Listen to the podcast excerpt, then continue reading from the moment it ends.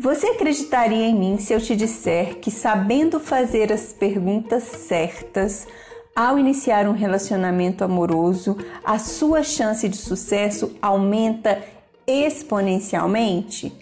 Pois é, é isso que eu vou comentar neste episódio do podcast do Sem Drama, por favor. É um artigo que foi publicado na BBC News, de autoria de Shaman Freeman Powell. Ela conversou com advogados de divórcio e com acadêmicos da Universidade de Exeter, no Reino Unido, sobre relacionamentos amorosos. Estes pesquisadores conversaram com casais bem-sucedidos, advogados de família e mediadores sobre relações que duram muito.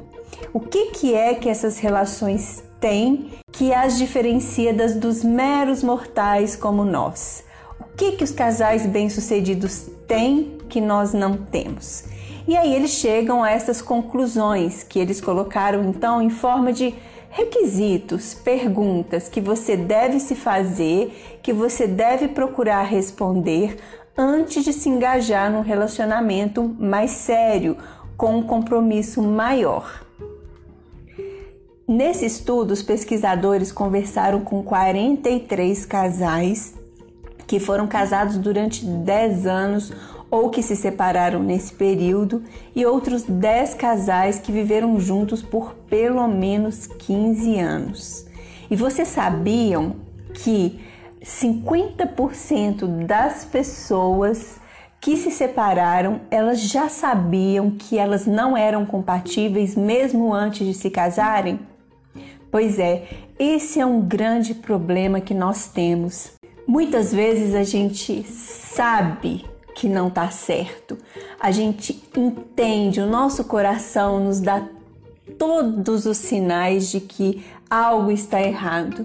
Mas a gente teima, a gente quer tanto que dê certo, a gente quer tanto sair do mercado, não é? Quer tanto parar de tentar, a gente fica com preguiça mesmo de recomeçar. E isso faz com que a gente insista em pessoas, em parcerias que já estão fadadas ao fracasso. Então vamos à primeira pergunta que eles colocaram a partir desse estudo. A primeira pergunta é: somos compatíveis? Os casais bem-sucedidos começam como amigos.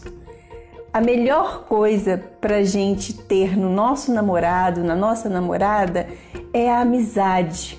Vocês já viram casos de pessoas que os outros apontam e falam assim: nossa, vocês formam um lindo casal? E as pessoas, não, que isso, nós somos só amigos. Poxa, a gente quer namorar quem? É o inimigo? A gente deveria namorar mesmo, é o nosso melhor amigo. Aquela pessoa que nos ama de verdade. Afinal de contas, o amor é a base da amizade. E falando de amizade, a segunda pergunta é: temos uma forte base de amizade? Segundo esses especialistas, a amizade ajuda os casais a superarem eventos negativos, como brigas ou aventuras amorosas, por exemplo. E cá entre nós, né, gente? Ter um amigo por perto 24 horas é tudo de bom, né? Terceira pergunta: queremos as mesmas coisas? Eu insisto nisso, bato muito nessa tecla no meu consultório. Às vezes a gente conhece uma pessoa em um momento determinado da nossa vida que naquele momento a gente está com as mesmas ideias, a gente está querendo as mesmas coisas. Só que a nossa essência é diferente. A gente deseja seguir caminhos que são às vezes até opostos. Todos os casamentos têm altos e baixos. Um casal realista entende isso e ele não tem expectativas românticas excessivas. Aliás, melhor nem ter expectativa romântica. A quinta pergunta é a seguinte: Você consegue ver normalmente o melhor no seu parceiro e ele consegue ver o melhor em você? Quando você olha para aquela pessoa que está com você, você foca nos pontos positivos ou nas picuinhas, naquelas pequenas coisas que te incomodam? O tipo de roupa que a pessoa veste, o jeito de rir, o jeito de sentar. O que, que é que para você fica na sua relação, no seu dia a dia com aquela pessoa quando você olha para ele? Para ser um casal bem-sucedido, é muito importante que você consiga ver o melhor no seu parceiro, para que você o admire. Isso é muito importante. A sexta pergunta é: os dois estão empenhados em trabalhar para manter a relação vibrante? Isso mesmo, relacionamento dá trabalho e dá muito trabalho. A ideia romântica que nos passam é que a gente está andando na rua, de repente a gente é atingido por uma flecha, a gente olha para aquela pessoa e caímos de amor um para o outro e seremos felizes para sempre. Mas não tem nada mais longe da realidade. Na verdade, todo relacionamento é muito, muito, muito trabalhoso. E é um trabalho diário, é um trabalho que não descansa. Por isso, você tem que ter certeza que a pessoa com quem você está disposto a se comprometer tem essa mesma força de trabalho que você. A sétima pergunta: acreditamos que podemos discutir coisas e falar de problemas entre nós? Nossa, essa pergunta ela é importantíssima. Quantas pessoas me procuram dizendo que não são ouvidas, dizendo que quando chegam para conversar com o parceiro, ele imediatamente se fecha e vem com, com frases do tipo: Ah, lá vem você de novo, ai, não quero falar sobre isso, ai, que saco, ai, de novo não, ai, sempre a mesma coisa. Isso é um, é muito importante que a gente queira as mesmas coisas, que a gente goste das mesmas coisas, que a gente compartilhe valores, sonhos, esperanças e expectativas com relação a tudo, inclusive a nossa relação. E falando em expectativas, temos a quarta pergunta: será que as expectativas que a gente tem são realistas?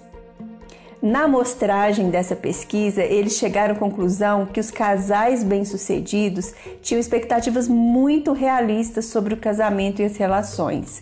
E aí a gente pode pensar em ideias do tipo: eu sei que ele tem defeito, eu sei que ela tem defeito, eu sei que passaremos por dificuldades, eu sei que ele e ela são humanos, por isso passíveis também de erros.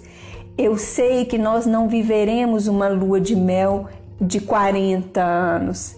As luas de mel passarão uma facada no peito, eu acho, assim, sabe? Porque é, é, muito importante que a gente possa conversar com o nosso parceiro e que a gente se sinta ouvido.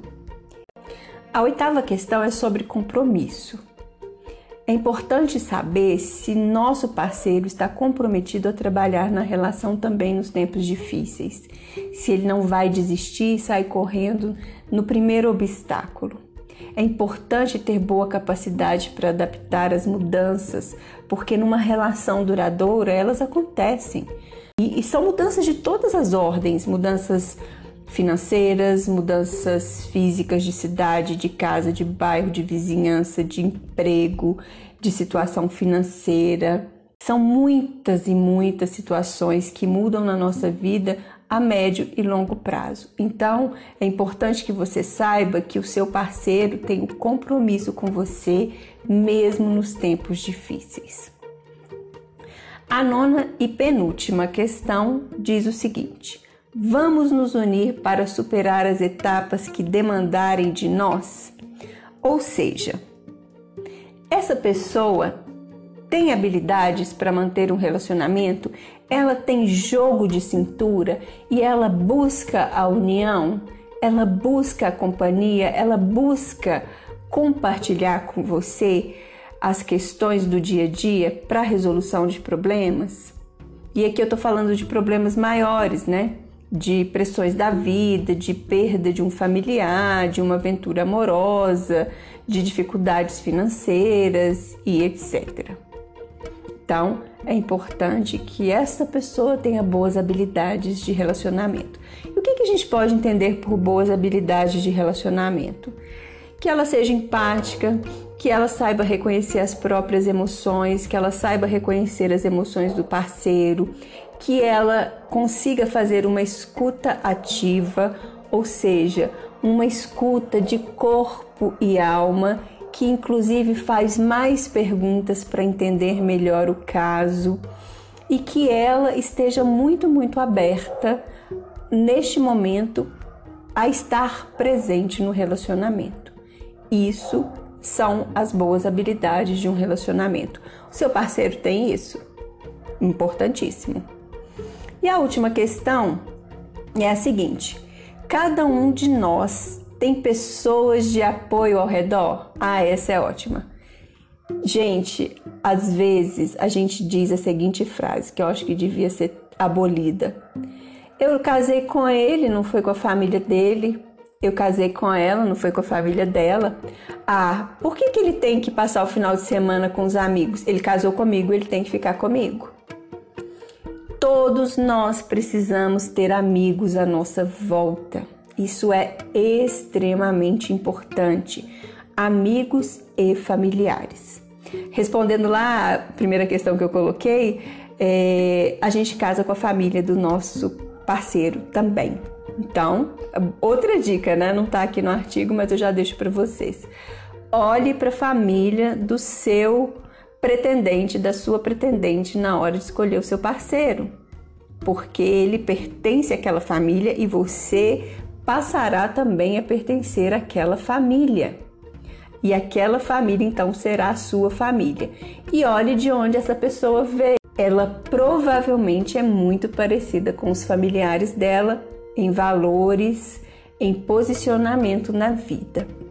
Então, é muito importante que a gente saiba unir em torno de amigos e familiares eu acho muito complicado a gente não gostar de amigos próximos dos nossos parceiros, né? Se eles são próximos é porque eles têm muitas coisas em comum. Então, se você tem alguma restrição, pare e pense a sua real motivação para isso e tente enxergar a sua relação de uma forma mais clara e objetiva. Eu acho que no fundo Todas essas questões nos trazem a racionalidade na relação. Não vamos só com o coração mergulhar de cabeça num relacionamento cor-de-rosa. É muito importante estar com os olhos, os ouvidos bem abertos neste momento de namoro, que é exatamente o momento que a gente está ali conhecendo o outro e entendendo se aquela pessoa será um bom parceiro de vida. E eu te desejo uma boa escolha e sem drama no futuro. Nós nos encontramos no próximo episódio deste podcast. Um abraço e até lá!